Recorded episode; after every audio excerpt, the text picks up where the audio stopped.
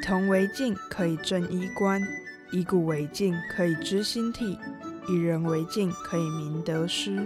擦拭干净历史这面镜子，一起领略饰品的一辈子。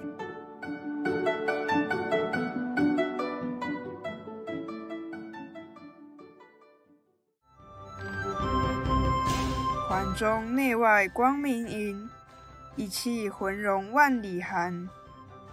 日出朝圣人，端陪护群公。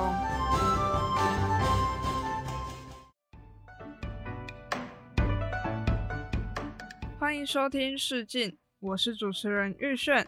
环中内外光明盈，一气浑融万里寒。出自乾隆的《再咏玉社》。诗句描写的是乾隆非常喜爱的玉扳指。日出朝圣人，端陪护群公。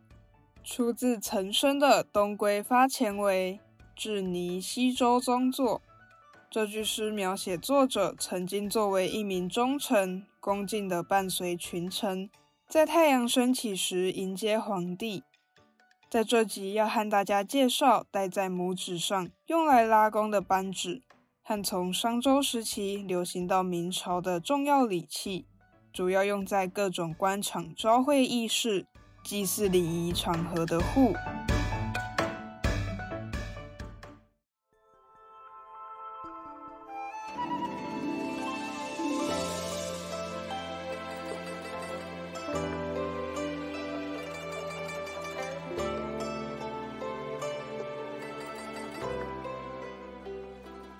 扳指是古代射箭时戴在大拇指上拉弓用的工具。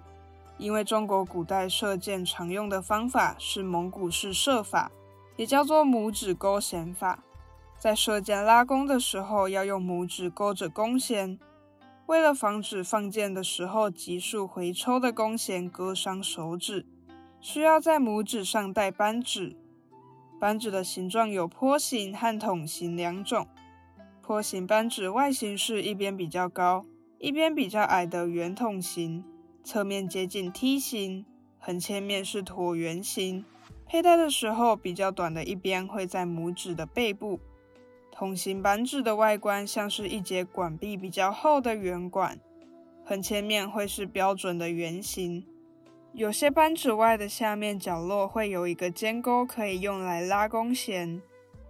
商朝时期就已经有扳指了，当时有用比较软的材料，比如皮革制作，但是也有用大象骨头和玉石来制作。这时候的扳指比后面朝代的扳指更长。到了东周时期，坡形扳指的形制发生变化，整体的高度变矮，比较高的一边斜伸出去，像一个盾形。这种造型一直延续到后面朝代都没有太大的变化。东周时期的扳指同样有玉石、骨头和皮革等等的材质。在东周时期的墓葬中有出土很多戴在墓主人手上的古扳指和玉扳指。这个时期的弓箭文化比较发达，扳指被大量使用。原本只用来作为军事装备的用具，逐渐衍生出装饰性的用途。在不断演变之后，变成一种玉佩。因为当时习惯称呼扳指叫射，因此这种玉佩又被叫做射形佩。射形佩在汉朝十分流行，但是隋唐时期以后就消失了。春秋战国时期，扳指非常流行，除了一直流传的坡形扳指，还出现圆筒形的扳指。但是直到明朝以前。中国人射箭用的扳指大部分还是坡形扳指。秦汉时期，因为射箭活动的减少和战争方式的改变，扳指的实用性越来越低。虽然扳指还有小钩，但是已经不能承受拉弓弦的强大力量。人们开始把扳指当作装饰品。汉朝的扳指完全演变成一种装饰玉佩。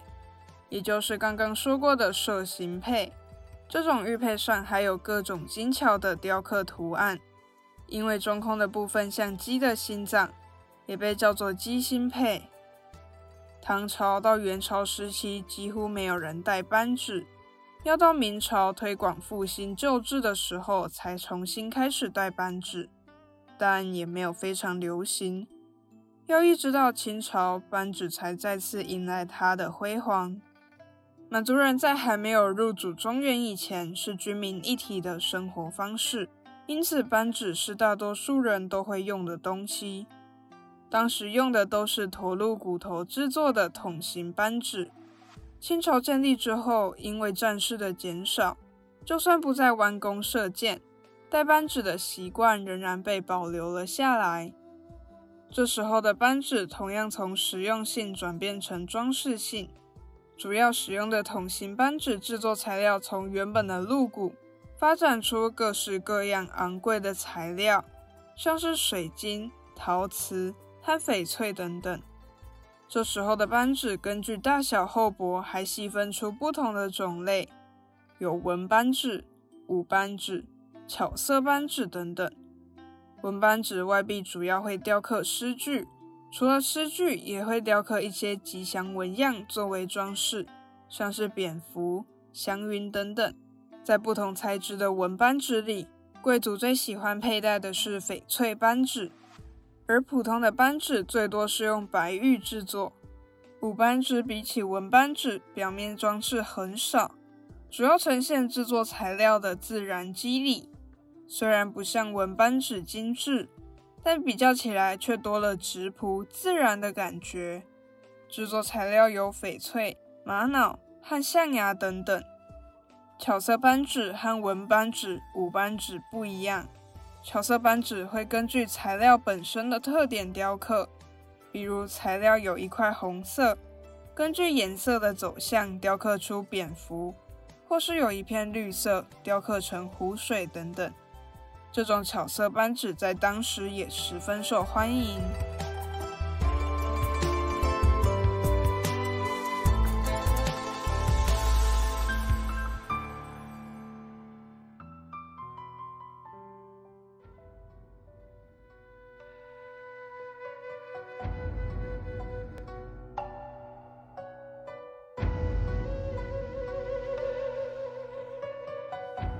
户主要的用途，一个是上朝时记录皇帝的命令和旨意，另一个是当做备忘录，用来提示自己要上奏的奏书章表。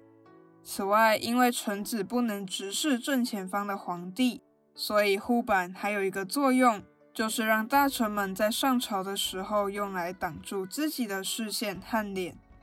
护除了拿在手上，如果有事情需要使用双手。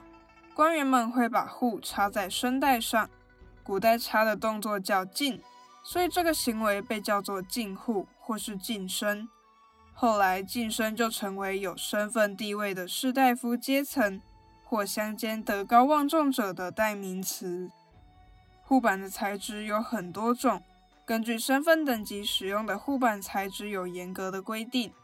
地位高的可以用象牙、犀牛角、玉石等等稀有材质，在板子上还会有精细的雕刻图案，像是祥云、花卉或是鹤鸟等等祥瑞图案。地位低的只能用兽骨、竹子或是木头，而且板子上没有纹饰，像一块光滑的板子。昂贵的材质中，象牙除了外形光洁如玉以外，古代人还认为大象性情温顺，行为端正，知恩必报，所以赋予它象征政通人和、太平盛世、吉祥富贵的意义，所以最受到喜爱。西周时期，只有天子、诸侯和士大夫可以使用户，其他人都不能用。户的材质根据地位的不同有规定，皇帝可以用玉石。诸侯用象牙，大夫用有鱼须纹饰的竹子，适用的是没有纹饰的竹子。不止材质，户的形状也有差别。皇帝用的户叫做挺，也叫做大龟，形状方正挺直，四个角都是直角。诸侯用的户并不直，而是有一定的弯曲度。户的上端两个是圆角。下端两个是直角，大夫用的户上下四个都是圆角。根据记载，户的长度依据身份也有长短的差别。皇帝用的户长达三尺，诸侯用的长二尺六寸，大夫和士用的尺寸依次递减六分之一。根据周朝度量衡换算，长度大约分别是六十九公分、六十公分、五十公分、四十二公分，但宽度没有差别，大约都在七公分到五公分左右。秦朝以后，皇帝不用户。户变成官员专用，汉朝官员上朝时都会拿着护板，为了记录的方便，还会把毛笔像发簪一样插在头上。这种笔被叫做簪笔。不过，有些官员上朝的时候根本没有机会说话，簪笔常常用没有沾墨汁的白色毛笔，就被叫做白笔。东汉时期，造纸技术不断进步。纸张成为主要用来书写的用品，但是护板并没有因此消失。手拿护板、头戴簪笔是当时官员上朝时的标准礼仪配置。因为官员们的长期使用，护板成为官员身份地位的象征。隋唐时期重新划分不同官位可以使用的户，根据记载规定，五品以上官员用相户。六品以下用竹木户。宋朝官员的朝服沿用了唐朝的制度。这个时期规定，官员使用的护板必须和朝服颜色相对应，比如红色朝服要用象牙护，绿色朝服的用槐木户。到了明朝，规定四品以上才可以用象户，五品官以下只能用木户。这个时期，户已经没有用来记事。只有用来显示官位高低和表示对皇帝的恭敬。清朝时期官员的奏书章表，大部分都是用文章形式上奏给皇帝，所以不需要再用护板提醒自己。此外，官员的衣服形制改变，没有腰带可以插护，因此原本官员必备的护板就被取消了。